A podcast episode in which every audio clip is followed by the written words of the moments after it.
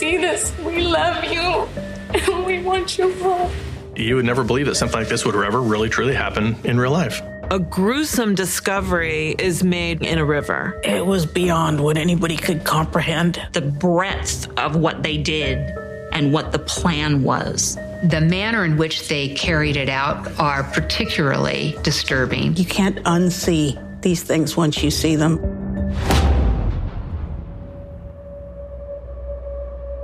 Ein Paar wird in seinem Schlafzimmer erschossen. Die Tochter der Toten ist einfach nicht auffindbar und 80 Kilometer weiter verschwindet ein älteres Ehepaar ebenfalls spurlos. Die Fälle sind rätselhaft und den Ermittlern wird sehr schnell klar, dass es eine Verbindung geben muss. Doch welcher abstruse Plan dahinter steckt, wird den Angehörigen und der Polizei erst bewusst, als eine der Täterinnen auspackt welche bizarre Idee zu den Verbrechen geführt hat, was die Reformierung Amerikas damit zu tun hat und wie die Täter schließlich überführt werden können, erzähle ich euch heute in einer neuen Folge von Mordlausch.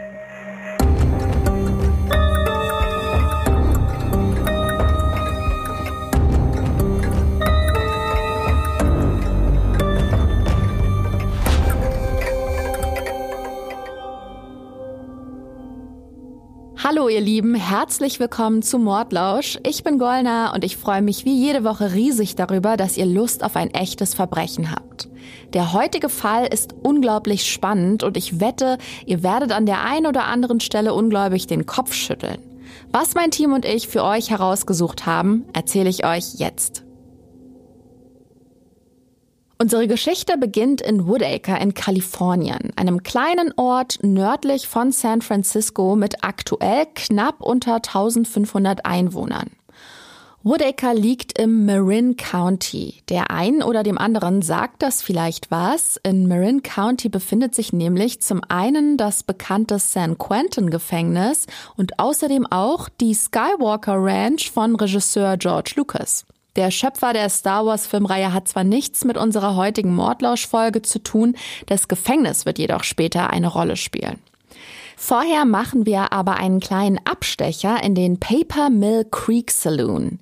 Hier kehren die Leute aus Woodacre regelmäßig ein, um das ein oder andere Bierchen zu sich zu nehmen, Live-Musik zu lauschen oder Blues-Klassikern aus der Jukebox zuzuhören.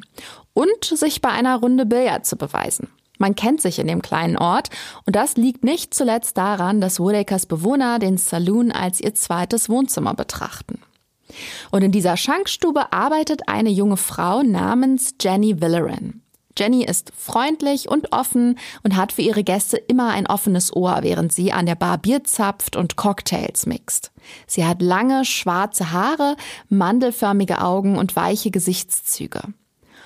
Roseanne Urban lernt Jenny damals an der Bar kennen. Die zwei jungen Frauen quatschen bis in die frühen Morgenstunden und entdecken einen Haufen Gemeinsamkeiten. Sie freunden sich an und Roseanne beschreibt später ihre beste Freundin so. She was a hard worker. If somebody needed her house cleaned, she would do it.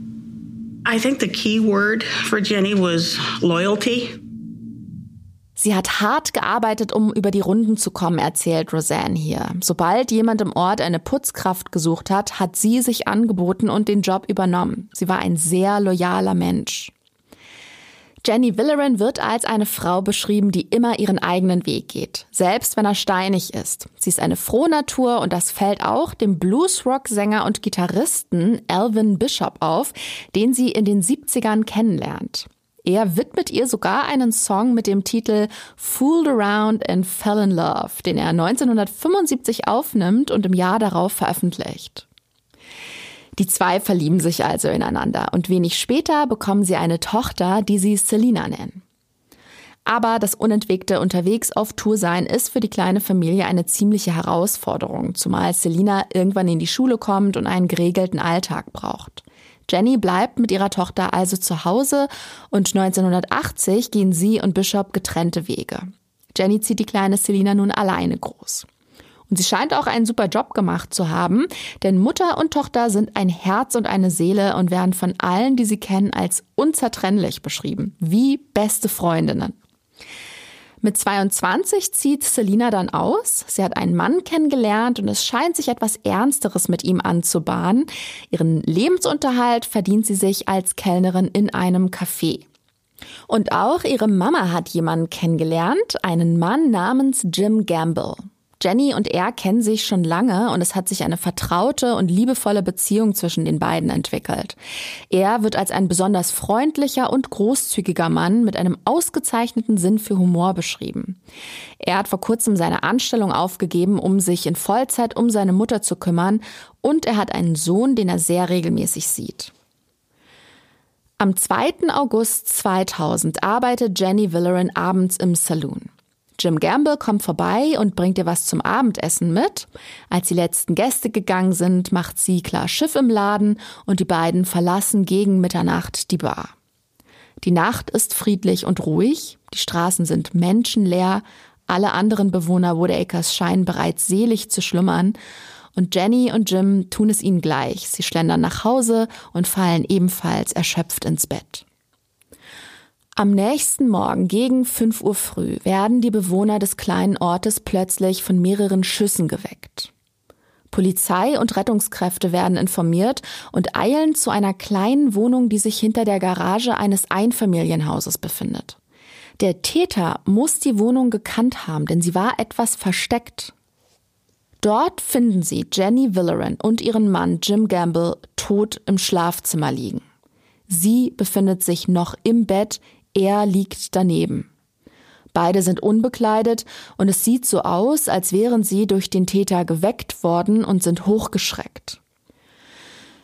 Im Bett, hinter dem Bett an der Wand und auf dem Boden sieht man Blutspuren. Außerdem können die Polizeibeamten sechs Patronenhülsen sicherstellen. Auf Jenny hat der Täter zweimal geschossen, Jim weist vier Schusswunden auf. Abgesehen davon lassen die Spuren keine weiteren Schlüsse zu.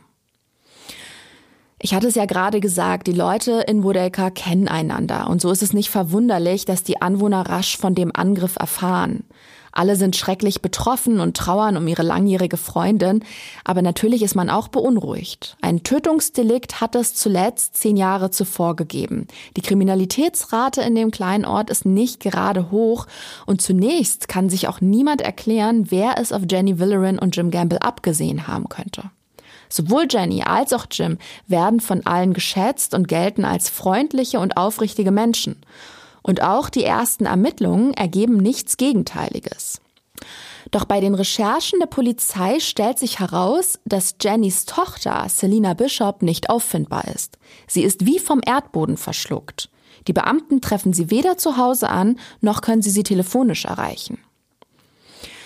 Daraufhin wird eine Suche nach der 22-Jährigen organisiert. Sie wird als vermisst gemeldet, es werden Handzettel mit ihrem Steckbrief verteilt und ihr Auto wird als geklaut registriert, damit es mit Hilfe der Datenbank gestohlener Fahrzeuge gesucht werden kann. Selinas Tante wendet sich unterdessen mit einem emotionalen Aufruf an die Medien und bittet ihre Nichte vor laufender Kamera inständig wieder nach Hause zu kommen. Das öffentliche Interesse an dem Fall ist groß, da Selina die Tochter eines bekannten Bluesmusikers ist. Doch vorerst bleibt die junge Frau verschwunden. Am selben Tag gegen 16 Uhr begibt sich 80 Kilometer weiter östlich eine Frau aufs Polizeirevier in Concord, Kalifornien. Sie erzählt den Beamten dort, dass sie kurz vorher eigentlich ihre Eltern besuchen wollte. Doch die waren nicht daheim. Stattdessen sind der Frau einige seltsame Dinge aufgefallen. Vor dem Hauseingang liegen die Zeitungen der letzten drei Tage, was ihr verdächtig vorkommt, weil ihre Eltern das Abonnement ganz sicher pausiert hätten, wenn sie in den Urlaub gefahren wären. Außerdem ist eine der Katzen des Ehepaars im Badezimmer eingeschlossen, jedoch wurde ihr kein Wasser bereitgestellt. Auch das sieht ihren Eltern nicht ähnlich. Daraufhin sucht sie nach irgendwelchen Hinweisen, um herauszufinden, wo die beiden sein könnten. Und als sie zwischen den Sofapolstern die Armbanduhr ihres Vaters findet, macht sie sich wirklich Sorgen. Denn die ist kaputt. Es sieht aus, als hätte jemand ihrem Vater die Uhr vom Handgelenk gerissen. Das alles erzählt sie, wie gesagt, der Polizei. Und sie erinnert sich auch noch genau, dass sie am 31. Juli, also drei Tage zuvor, zuletzt mit ihrer Mutter gesprochen hat. Und was ihr während des Telefonats aufgefallen ist, erzählt sie uns selbst. I called them around 8:30 and I was just wanting to know how they were. And then mama said that they had company and that they couldn't talk right now. She sounded impatient with me and she never was like that. Die Frau, die wir gerade gehört haben, heißt Nancy Hall und ihre Eltern heißen Ivan und Annette Steinman. Sie beschreibt hier, dass sie am Abend des 31. Juli 2000 gegen 20.30 Uhr bei ihren Eltern angerufen hat. Ihre Mutter ist rangegangen, erklärte ihr aber direkt, dass die beiden gerade Besuch hätten und sie jetzt nicht plaudern könne. Dabei klang sie ziemlich kurz angebunden und auch ein bisschen ungeduldig. Und das fand Nancy Hall damals schon irgendwie irritierend, denn normalerweise würde ihre Mutter sie nicht einfach abwimmeln. Sowohl die 78-jährige Rentnerin als auch ihr 85 Jahre alter Mann sind richtige Frohnaturen, die von Freunden und der Familie geschätzt werden. Das Verhältnis zu ihren beiden Töchtern ist wunderbar und bei ihren Nachbarn sind sie genauso beliebt. Man grüßt sich, winkt von weitem und hält auch mal zu einem kleinen Plausch, wenn die Steinmans gerade im Garten sind. Beide sind für ihr Alter noch gut in Form und haben ihre kleinen Routinen und Rituale, dass sie auf einmal von einem Tag auf den anderen verschwinden, ohne eine Nachricht zu hinterlassen oder den Töchtern Bescheid zu sagen, ist wirklich mehr als ungewöhnlich. Und deswegen wird natürlich auch sofort die Suche nach den Steinmans eingeleitet. Die Ermittler befragen unter anderem die Nachbarn und tatsächlich hat die Frau, die gegenüber wohnt, was gesehen. Am mutmaßlichen Tag ihres Verschwindens haben die Steinmans am Abend Besuch bekommen. Die Nachbarin hat vom Fenster aus mitgekriegt, wie zwei junge Männer im Anzug bei dem Rentner-Ehepaar aufgetaucht sind. Beide hatten lange Haare, die zu einem Pferdeschwanz gebunden waren, und laut Aussage der Nachbarin haben sie wie Mormonenmissionare ausgesehen. Die vier haben sich unterhalten und die Nachbarin ist dann vom Fenster weggegangen. Aber sie erinnert sich, dass es so in etwa gegen 21.30 Uhr gewesen sein muss. Ein erster guter Hinweis also. Währenddessen ermittelt die Polizei vom Marin County im Mordfall Jenny Villeran und Jim Gamble als auch im vermissten Fall Selina Bishop. Und auch hier tut sich was, denn Freunde und Familie von Selina wissen, dass die junge Frau seit etwa drei Monaten einen Freund hat. Ich hatte es ja vorhin schon angedeutet. Der Mann heißt Jordan. Die zwei haben sich bei einem Rave, also einer Techno-Party, kennengelernt. Doch ihrer Mutter will Selina ihn erstmal nicht vorstellen. Vielleicht, weil sie abwarten möchte, ob es wirklich was Ernstes wird. Jenny Villeran freut sich für ihre Tochter, aber lässt sich auch nicht so einfach abspeisen. Sie will den Mann schon wenigstens mal sehen. Also schmiedet sie mit ihrer Freundin einen Plan. Und wie der aussah, erzählt uns nochmal ihre Freundin Roseanne, die wir vorhin schon mal gehört haben. So Jenny and I concocted a scheme where we would stop by Selena's apartment and see if we could meet this fella. Jenny und ihre Freundin haben beschlossen, unangemeldet bei Selina vorbeizufahren, in der Hoffnung, dass der neue Freund da ist. Sie machen sich also auf den Weg. Jenny geht zu ihrer Tochter ins Haus, unter dem Vorwand, sich eine Bluse ausleihen zu wollen. Ihre Freundin wartet derweil draußen im Auto. Irgendwann kommt Jenny wieder raus und auf die Frage ihrer Freundin, wie der Typ denn nun war, antwortet sie, naja, ganz süß. Der Plan der Mutter scheint tatsächlich mehr oder weniger aufzugehen, denn ihre Tochter vertraut ihr nun immer mal wieder was über Jordan an. Und irgendwann verrät sie, dass er verheiratet ist, aber getrennt von der Frau lebt. Und dass er Selina um Hilfe gebeten habe. Er würde wohl nämlich bald eine Erbschaft über 100.000 Dollar erwarten und muss das Geld irgendwo parken, damit seine Noch-Ehefrau bei der Scheidung nichts abbekommt. Selina will ihrem Freund den Gefallen tun und erlaubt ihm, das Geld auf ihr Konto zu überweisen. Für die Ermittler ist diese Info ziemlich aufschlussreich. Offenbar vertraut Selina diesem Jordan, obwohl sie ihn gerade mal ein paar Monate kennt. Vielleicht weiß er ja dann, wo sie sich aufhält. Also versucht die Polizei, ihn ausfindig zu machen und dafür fragen sie unter anderem in dem Café nach ihm, wo Selina arbeitet. Dort sagt man den Ermittlern, dass er ein paar Mal im Laden aufgekreuzt ist und dass er zusammen mit seinem Bruder irgendwo am östlichen Teil der San Francisco Bay Area wohnen würde. Das ist die Region um die Bucht von San Francisco. Wo genau die beiden Männer ihr Zuhause haben, können die Gäste und Mitarbeiter des Cafés aber nicht sagen. Doch dann finden Kollegen von Selina ihren Pager. Den hat sie anscheinend im Café vergessen. Sie geben das Gerät der Polizei und die findet zwar nichts, was zu Jordan führt, aber sie finden die Telefonnummer von seinem Bruder, ein Mann namens Justin Helser. Der ist in Concord gemeldet, also in der Stadt, wo auch die Steinmans wohnen. Und nach allem, was die Beamten herausfinden konnten, wohnen die Brüder ja dort zusammen. Also wahrscheinlich wohnt auch Selinas Freund Jordan dort. Bei der Überprüfung von diesem Justin Helser erfahren die Polizisten übrigens, dass der Mann vor zwei Monaten eine 9mm Pistole gekauft hat. Und mit genau so einer Waffe wurden Selina Bishops Mutter Jenny Villerin und ihr Freund Jim Gamble erschossen. Die Ermittler sehen da einen Zusammenhang und beschließen, noch mehr über ihn und seinen Bruder in Erfahrung zu bringen. Justin Helser war eine kurze Zeit lang beim Militär und arbeitet aktuell als Elektroinstallateur. Bei der Arbeit hat er sich bislang nichts zu Schulden kommen lassen. Er wird als zuverlässig beschrieben. Die Polizei von Concord findet dann heraus, dass Justin Helser mit einem Mann zusammenwohnt, der Glenn Taylor Helser heißt. Die beiden haben also denselben Nachnamen, könnten somit Brüder sein, aber der Vorname sagt den Beamten erstmal nichts. Daraufhin drucken sie die Führerscheine beider Männer aus und fahren nach Woodacre. Und dort finden sie heraus, dass die Leute aus dem Ort Glenn Taylor Helser nur als Jordan kennen würden. Also entweder findet der Mann seine Vornamen doof und lässt sich deswegen Jordan nennen, oder aber er hat versucht, seine wahre Identität zu verbergen. Den Ermittlern ist jetzt aber klar, dass Glenn Taylor Helser Selina Bishops Freund ist. Und bevor sie sich mit dem Mann unterhalten, informieren sie sich ein wenig über seine Person. Helser ist 1970 geboren und damit im Jahr 2030 Jahre alt. Er ist in einer streng mormonischen Familie aufgewachsen und auch er selbst kann dem Glauben eine Menge abgewinnen. Mit 19 Jahren geht er als Missionar für die mormonische Kirche nach Brasilien. Und nach allem, was man über ihn herausfinden kann, hat er eine extrem einnehmende und überzeugende Persönlichkeit. Er schafft es, spielerisch andere von seinem Glauben zu überzeugen, was als Missionar ja nur von Vorteil ist.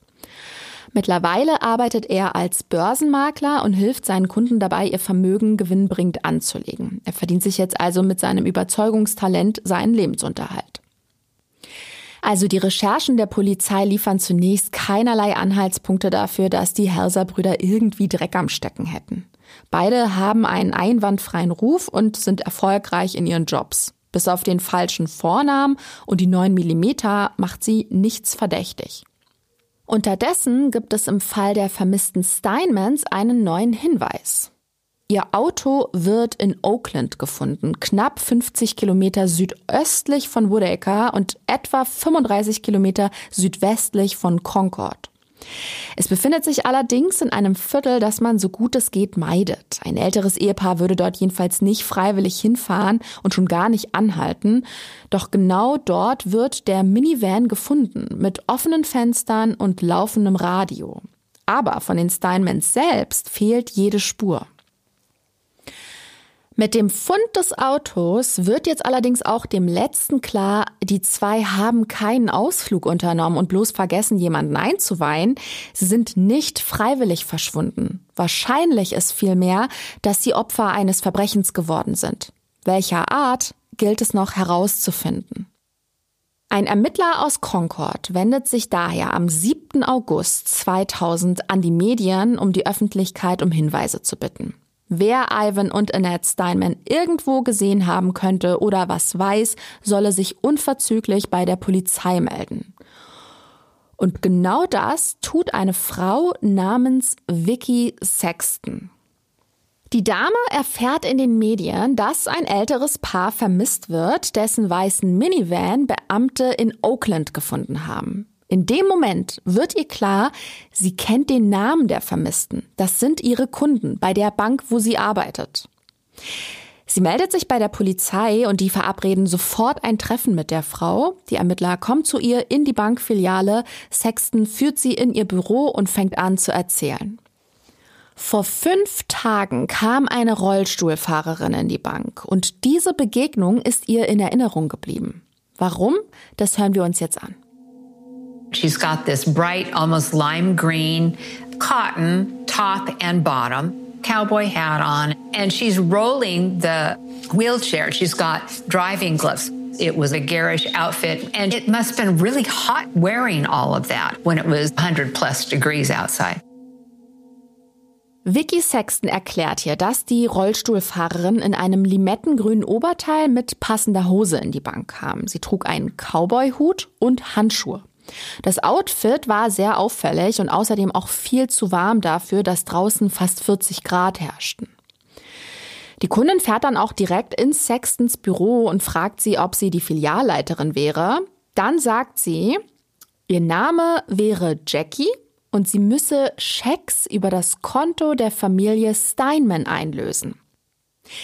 Im Klartext ging es darum, 100.000 Dollar von den Steinmans auf, und jetzt haltet euch fest, auf Selina Bishops Konto zu überweisen. Auf Vicky Sextons Nachfrage hin erklärt diese Jackie, Selina Bishop wäre die Enkelin von den Steinmans. Sie würde eine teure Operation benötigen und ihre Großeltern wollen ihr das Geld für den Eingriff zur Verfügung stellen. Der Bankberaterin kommt die ganze Angelegenheit aber ziemlich suspekt vor, insbesondere da das Ehepaar nicht persönlich in der Bank erschienen ist. Und da die Frau den Job ja nicht erst seit gestern macht, weigert sie sich natürlich, eine Überweisung in der Höhe ohne vorherige Überprüfung zu veranlassen. Sie behält die Schecks ein, die Jackie mitgebracht hat, und erklärt ihr, sie müsse erstmal prüfen, ob überhaupt so viel Geld auf dem Konto der Steinmans wäre. Außerdem würde sie mit den Kontoinhabern, also mit den Steinmans, persönlich sprechen müssen. Allerdings kann sie das Paar nicht erreichen und hinterlässt daher eine Nachricht auf dem Anrufbeantworter, in der sie um Rückruf bittet. Ich glaube, das ist ein guter Zeitpunkt für eine Zusammenfassung. Am Morgen des 3. August 2000 werden Jenny Villeran und Jim Gamble in ihrem Schlafzimmer überfallen und erschossen. Der Mord sorgt im kalifornischen Ort Woodacre für Entsetzen und die Polizei stellt während ihrer Ermittlungen fest, dass die Tochter der Toten, Selina Bishop, verschwunden ist. Am Nachmittag desselben Tages meldet Nancy Hall ihre Eltern in Concord, Kalifornien als vermisst. Ivan und Annette Steinman wurden zuletzt am 31. Juli 2000 gesehen. Seitdem fehlt von ihnen jede Spur. Die Polizei bittet die Öffentlichkeit um Hinweise und eine Bankberaterin namens Vicky Sexton meldet sich. Am 2. August 2000 hat eine Kundin versucht, Geld von den Steinmans auf Selina Bishops Konto zu überweisen. Sie hat sich aber geweigert und die Schecks einbehalten.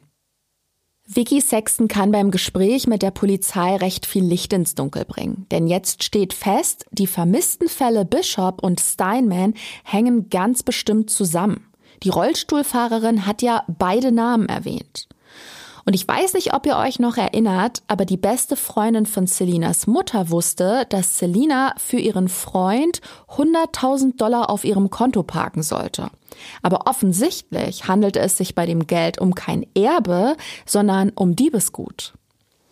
Die Ermittler jedenfalls vermuten, die Helser-Brüder sind in den Fall verwickelt. Sie gehen davon aus, die Männer haben das Ehepaar Steinman entführt. Die Polizei von Marin County und Concord schließen sich zusammen und fahren gemeinsam zum Haus von Justin Helser in der Hoffnung, das Rentnerpaar dort zu finden. Außerdem haben sie den Verdacht, dass sich auch die Tatwaffe im Mordfall Villeran und Gamble dort befindet. Dort angekommen, verschaffen sie sich Zutritt und treffen im Haus auf Justin und Taylor Helser. Außerdem ist eine junge Frau namens Dawn Godman zugegen. Ich werde es schon mal vorwegnehmen, diese Frau ist die Dame, die die Schecks einlösen wollte. Vicky Sexton wird sie später identifizieren. Sie sitzt aber überraschenderweise gar nicht im Rollstuhl. Das sowie der falsche Name und die grelle Aufmachung dienten bloß der Verschleierung ihrer wahren Identität und sollten die Ermittler in die Irre führen. Zu dem Zeitpunkt der Hausdurchsuchung ist den Polizisten auch noch gar nicht bewusst, welche Rolle die Frau spielt und noch spielen wird. Dawn Gottman ist 2026 Jahre alt. Sie hat rötlich blonde Haare und eine etwas korpulentere Statur. Sie wächst am Rande der Sierra Nevada auf dem Land auf, fühlt sich dort aber nie so richtig wohl. Sie ist so unglücklich, dass sie sogar mal versucht, sich das Leben zu nehmen. Der Suizidversuch scheitert aber glücklicherweise und sie findet dann irgendwann durch eine Freundin zum Glauben, und zwar zum Mormonentum. Von da an geht es in ihrem Leben wieder bergauf und 1999 lernt sie bei einem Mormonentreffen Taylor Helser kennen. Der spricht sie nämlich auf dieser Veranstaltung an. Und Don Gottman ist total hin und weg, weil sie ihn extrem attraktiv findet. Taylor Helser ist ein großgewachsener, schlanker Mann mit langen braunen Haaren. Er hat braune Augen, harmonische Gesichtszüge und strahlt, soweit man das von Fotos beurteilen kann, Selbstbewusstsein aus. Er sieht alles in allem nicht schlecht aus und das findet Dawn Godman eben auch. Sie kann sich damals gar nicht vorstellen, dass so ein Mann sich für sie interessiert.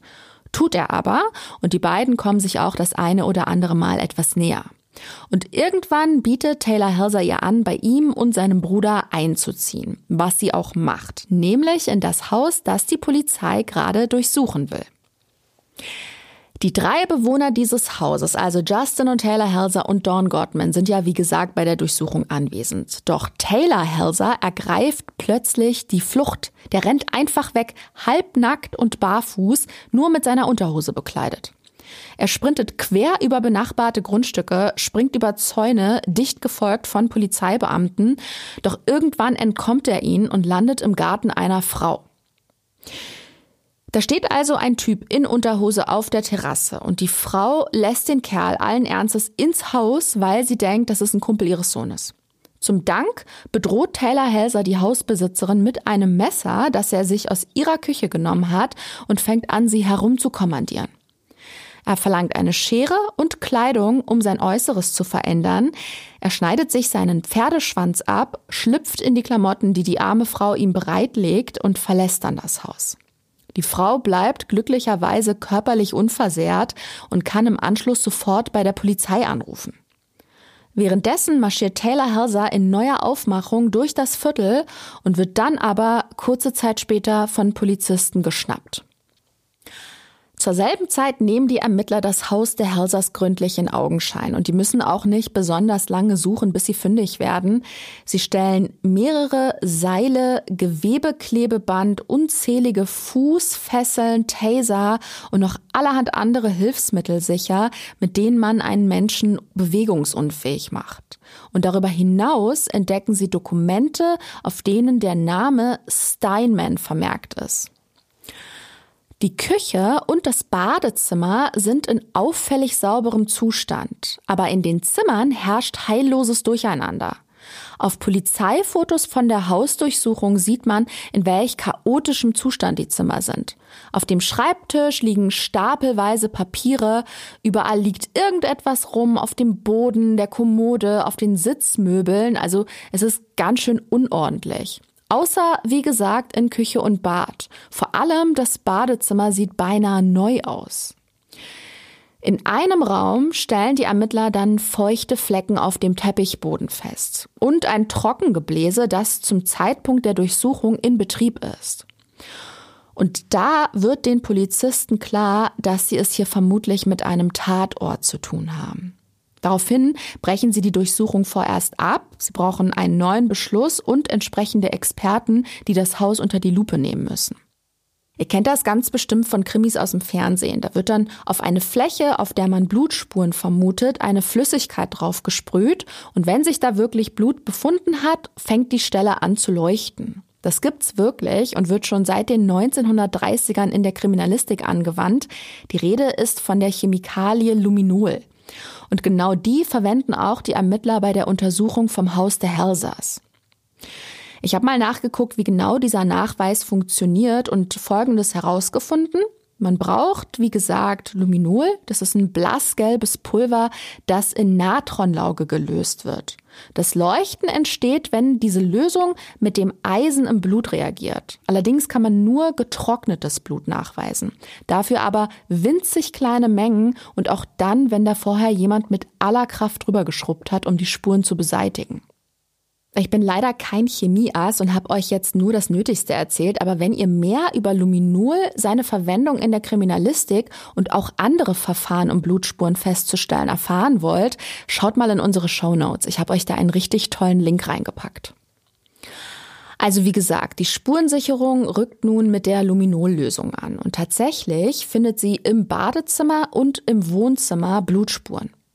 Alles deutet also darauf hin, dass im Haus der Helsers jemand umgebracht wurde. Oder vielleicht auch mehrere Personen. Vermutlich das Ehepaar Steinman und Selina Bishop. Die Spurensicherung kann außerdem noch Rohypnol und andere schwere Betäubungsmittel sicherstellen. Was sich allerdings nicht im Haus befindet, ist die Waffe, mit der Jenny Villeran und ihr Freund Jim Gamble umgebracht wurden. Trotzdem kann die Polizei Taylor Helser wegen Nötigung festnehmen und die zwei anderen, also Justin Helser und Dawn Gottman, wegen Drogenbesitzes. Kurz darauf ruft ein Polizist aus Sacramento bei dem Ermittler Fred Marziano an. Das ist einer der Ermittler im Helser-Fall. Worum es bei dem Telefonat geht, erzählt der Detective uns selbst. I got a phone call from a Sacramento County Sheriff's Office detective. Uh, asking me about the case that we were currently working on. And I was told that a uh, duffel bag had been found, and inside the duffel bag were various body parts. Ihr habt's vielleicht verstanden. Folgendes ist passiert. Jemand hat im Fluss eine Reisetasche im Wasser treiben sehen, hat die rausgefischt, mal reingeguckt und eine grausame Entdeckung gemacht. In der Tasche befinden sich nämlich Leichenteile. Und genau das hat der Polizist aus Sacramento dem Detective am Telefon erzählt. Die Leichenteile stammen von drei Personen, einem älteren Mann, einer älteren Frau und einer jungen Frau. Und da der Polizist in Sacramento vom vermissten Fall Steinman und Bishop gehört hat, vermutet er da nun einen Zusammenhang und informiert seinen Kollegen in Marin County. Polizeitaucher finden im Fluss dann weitere acht solcher Reisetaschen, alle gefüllt mit Leichenteilen und schweren Steinen, damit die Taschen am Grund des Gewässers bleiben. Am Ende sind es neun Reisetaschen mit menschlichen Überresten. Ein erster Hinweis darauf, dass es sich um die drei Vermissten handeln könnte, ist ein Stück herausgeschnittene Haut. Was genau damit gemeint ist, erklärt uns Detective Fred Marziano am besten selbst. Uh, there was a patch of skin that was missing from the back shoulder area of a person, and that's where Selena Bishop had a tattoo. So perhaps someone was trying to remove the tattoo for the sake of decreasing the identification. Der Ermittler sagt, es hat ein Stück Haut im Schulterbereich eines der Opfer gefehlt. Selina Bishop hatte ein Tattoo an der Schulter. Der Täter hat also vermutlich die Tätowierung herausgeschnitten, um eine Identifizierung zu erschweren oder zu verhindern. Die drei Personen können aber identifiziert werden. Dafür werden Angehörige der mutmaßlichen Opfer um DNA-Proben gebeten. Der erste, der identifiziert wird, ist Ivan Steinman. Am 9. August 2000 gibt der Rechtsmediziner seinen Namen bekannt. Zwei Tage später ist auch die Identität der zweiten Leiche bestätigt. Es handelt sich um seine Frau Annette Steinman. Und das dritte Opfer ist, ihr könnt es euch denken, Selina Bishop. Freunde und Familie haben somit traurige Gewissheit, dass sie ihre Liebsten nicht wiedersehen werden. Da die drei Inhaftierten bislang keine Geständnisse abgelegt haben, müssen die Ermittler den Tathergang so gut es geht rekonstruieren. Fakt ist, die Steinmans wurden von den Helser-Brüdern entführt. Und zwar am 31. Juli 2000. Da sind zwei junge Männer mit Pferdeschwanz bei dem Ehepaar aufgekreuzt. Dafür gibt es eine Zeugin. Die Nachbarin gegenüber hat sie gesehen und die Beschreibung der beiden passt auf Taylor und Justin Helser zu. Die Gerichtsmedizin hat an den sterblichen Überresten von Annette und Ivan Steinman eine Menge Stichwunden festgestellt. Die Ermittler gehen davon aus, das Ehepaar wurde über mehrere Tage hinweg gefoltert. Und zwar, damit sie die Schecks unterschreiben. Todesursache bei Annette Steinman ist eine durchgeschnittene Kehle. Ivan Steinman wurde der Kopf eingeschlagen. Und Selina Bishop ist ebenfalls durch stumpfe Gewalteinwirkung gegen den Kopf gestorben. Alle drei wurden brutal ermordet. Danach haben die Täter die Leichen zerstückelt und sie in neun Reisetaschen verteilt und diese mit Trittsteinen vom Grundstück der Helsers beschwert. Bei der Durchsuchung wurde festgestellt, dass im Garten ein paar dieser Steinplatten fehlen.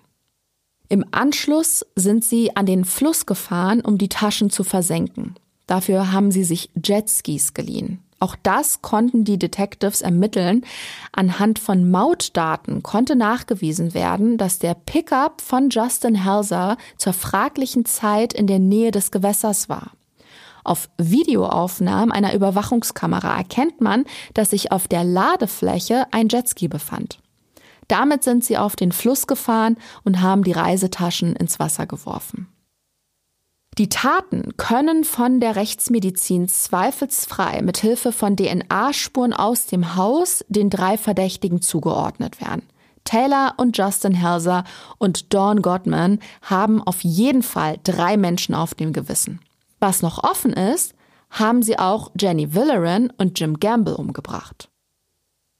Die 9 mm, die Justin Helser vor einiger Zeit gekauft hatte, war bei der Hausdurchsuchung nicht auffindbar, womit also auch nicht klar ist, ob es sich bei seiner Pistole um die Tatwaffe handelt und eben auch nicht, ob dieser Doppelmord ebenfalls auf das Konto der Bande geht.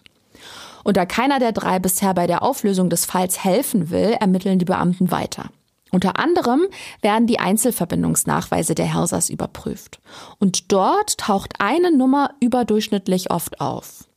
Deborah McClanahan heißt die Frau, die mit den Helsers im regen Austausch gestanden zu haben scheint. Sie ist 30 Jahre alt und auch Mormonen. Bei ihrer Befragung erzählt die Frau den Ermittlern, die Helsers hätten ihr aufgetragen, einen Safe aufzubewahren. Sie hat damals vermutet, dass sich darin Drogen befinden, also hat sie das Teil mitgenommen und versteckt. Nun aber übergibt sie den Safe der Polizei und die finden darin einige wichtige Beweisstücke. Neben Scheckbüchern der Steinmans und dem Führerschein von Selina Bishop befindet sich auch die 9 mm Pistole im Safe, die die Ermittler gesucht haben. Sie haben endlich die Waffe gefunden, mit der Jenny Villeran und Jim Gamble kaltblütig in ihrem Schlafzimmer erschossen wurden. Die Anklage gegen die Helser-Brüder und Don Gottman wird um die Punkte Mord, Erpressung, Raub, Diebstahl und Freiheitsberaubung erweitert. Das ist am 23. August 2000. Deborah McClanahan weiß aber noch mehr. Sie erklärt den Ermittlern nämlich, was es mit dieser Bande auf sich hat. Laut McClanahan hält Taylor Helser sich für einen Propheten. Er sei angeblich der Auserwählte, der die Wiederkunft Jesu Christi herbeiführen solle. Er habe eine Sekte gegründet, dessen Oberhaupt er wäre und ihr den Namen Donnerkinder gegeben. Gut möglich, dass euch dieser Begriff mehr oder weniger bekannt vorkommt. In der Bibel gibt es nämlich einen Vers, der sich auf die Donnersöhne bezieht. Dort heißt es, Jesus Christus habe zwei seiner Jünger, den Aposteln Jakobus und Johannes Zebedeus, den Beinamen Donnersöhne gegeben. Und in Anlehnung an diese Brüder hat Taylor Helser seiner Sekte diesen Namen gegeben. Da sich unter den insgesamt drei Anhängern neben seinem Bruder eben auch mit Dawn Gottman eine Frau befand, passte er den Namen an und so wurden sie die Donner Kinder.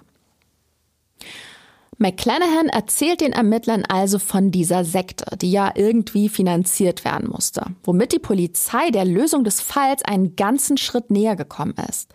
Wirklich Licht ins Dunkel bringt Dawn Gottman. Doch bis dahin vergeht eine ganze Weile, denn die Frau ist ihrem Anführer völlig hörig, auch noch lange nach ihrer Festnahme. Sie erklärt ihren Anwälten sogar, dass sie sich keine Sorgen machen würde, Taylor würde sie retten. Was natürlich absolut abwegig ist und nicht passieren wird. Damit Dawn Gottman das versteht, überreden die Anwälte ihre Mandantin zu einer Psychotherapie. Und die fruchtet tatsächlich. Im Jahr 2003, also drei Jahre nach den Morden, ringt sich Dawn Gottman zu einem Geständnis durch. Sie stimmt einem Deal mit der Staatsanwaltschaft zu und erzählt ihnen im Anschluss alles, was sie weiß. Laut Dawn Gottman ist Taylor Helsers Ziel, die Mormonenkirche zu revolutionieren. Und jetzt wird's besonders absurd. Mit einer Armee aus brasilianischen Waisenkindern wollte er die Führungsriege des Mormonentums eliminieren und sich selbst zum Führer ernennen. Im Klartext heißt das, seine Krieger sollten in Salt Lake City in den Mormonentempel eindringen und dort jeden, der was zu sagen hat, töten. Im Anschluss würde er sich zum Oberhaupt ernennen und dann ganz Amerika transformieren und Satan bezwingen.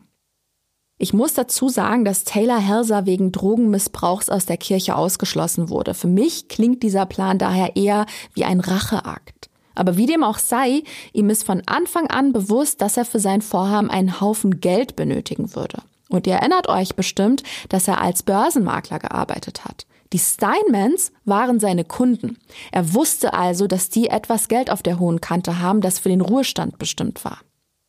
Irgendwann hat er beschlossen, sich die Gutmütigkeit des älteren Ehepaars zunutze zu machen und sie auszunehmen. Die Helsers haben sie entführt, sie gefoltert und sie schließlich dazu gezwungen, die Schecks zu unterschreiben. Danach haben sie Annette und Ivan Steinman ermordet. Nancy Hall, die Tochter der Steinmans, hat später folgendes grauenvolles Detail über die Taten erfahren. Taylor and Don and Justin got on their knees and were thanking God for the people that were being sacrificed, for Annette and Ivan. He called them by name. Taylor, Dawn und Justin haben sich niedergekniet und Gott für die Menschen, die sie opfern würden, gedankt. Und dabei haben sie Annette und Ivan Steinman beim Namen genannt unfassbar und absolut unverständlich, was sich in den Köpfen dieser jungen Menschen abgespielt hat. Als Dawn Gottman es nicht bewerkstelligen konnte, die Schecks der Steinmans einzulösen, hat die Bande Panik bekommen und Selina Bishop ebenfalls umgebracht. Sie wusste von den Plänen der Sekte nichts. Taylor Helser hat sie einfach nur ausgesucht, weil sie jung und gutgläubig war. Er hat ihr weisgemacht, dass er bald Geld erben würde und sie hat ihm geglaubt. Warum auch nicht? Sie wollte ihm einen Gefallen tun und hat ihm ihr Konto zur Verfügung gestellt. Zum Dank haben er und sein Bruder sie auf bestialische Art und Weise erschlagen. Taylor Helser hat ja angeboten, sie zu massieren. Sie hat natürlich zugestimmt. Sie hat sich auf den Bauch gelegt und ihr Freund hat angefangen, sie kräftig durchzukneten. Dann ist dessen Bruder in den Raum geschlichen. Und während sie nichts ahnend die Massage genoss, hat Justin Helser ihr mit voller Wucht mit einem Hammer auf den Kopf gehauen und sie ermordet. Dann haben sie ihrem Opfer das Tattoo aus der Schulter herausgeschnitten und die Haut dem Hund zu fressen gegeben. Da fehlen einem wirklich die Worte. Schließlich musste noch eine Person aus dem Weg geräumt werden und das war Selinas Mutter. Ihr wisst ja noch, dass sie den neuen Freund ihrer Tochter unbedingt wenigstens mal sehen wollte, weswegen sie bei ihr aufgekreuzt ist, um sich angeblich ein Oberteil zu leihen. Jenny Willeran hat an diesem Tag Taylor Helser zu Gesicht bekommen und deswegen hat die Sekte sie getötet. Jim Gamble war sozusagen bloß zur falschen Zeit am falschen Ort. Die Gerichtsverhandlung wird für den 6. März 2004 angesetzt. Taylor Helser bekennt sich noch vor Beginn des Prozesses in allen Anklagepunkten für schuldig. Justin Helser plädiert auf Unzurechnungsfähigkeit. Aber die Geschworenen befinden ihn ebenfalls für schuldig und am 11. März 2005 wird dann auch das Strafmaß bekannt gegeben. Sowohl Taylor Helser als auch Justin Helser werden zum Tode verurteilt. Beide werden in den größten Todestrakt der Vereinigten Staaten gebracht, in den East Block des San Quentin State Prison, wo zurzeit um die 600 Menschen auf ihre Tötung warten. Seit 2019 ist die Vollstreckung der Todesstrafe in Kalifornien ausgesetzt. Der letzte Todeskandidat des San Quentin Gefängnisses wurde im Jahr 2006 hingerichtet. Es ist also noch unklar, was mit Taylor Helser passiert, aber auf freien Fuß wird er in diesem Leben wohl nicht mehr kommen. Justin Helser hat sich im April 2013 in seiner Zelle erhängt, aber wie gesagt, Taylor Helser ist nach wie vor Häftling in St. Quentin. Dawn Gottman sitzt natürlich auch im Gefängnis.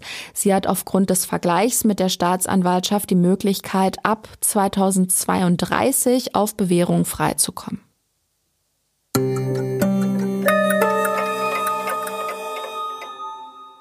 Fünf Menschen sind tot. Fünf Menschen wurden umgebracht wegen 100.000 Dollar und angeblich für ein höheres Ziel. Damit ein Mann die mormonische Kirche übernehmen und den Teufel bezwingen kann. Das mag sich für uns völlig Banane anhören, aber er hat es geschafft, mindestens zwei Menschen von seiner Idee zu überzeugen. Zu dritt haben sie das Leben der Angehörigen von Annette und Ivan Steinman, von Jenny Willeran und ihrer Tochter Selina Bishop und von Jim Gamble für immer verändert. Ihr Lieben, das war's wieder von Mordlausch für diese Woche. Ich fand den Fall ja ziemlich spannend und ich hoffe, es ging euch genauso. Wenn ihr Lust habt, hören wir uns nächste Woche wieder. Ihr könnt Mordlausch auch gerne abonnieren oder uns folgen, je nachdem, wo ihr euch eure wöchentliche Dosis True Crime holt. Und dann würde ich sagen, bis nächste Woche.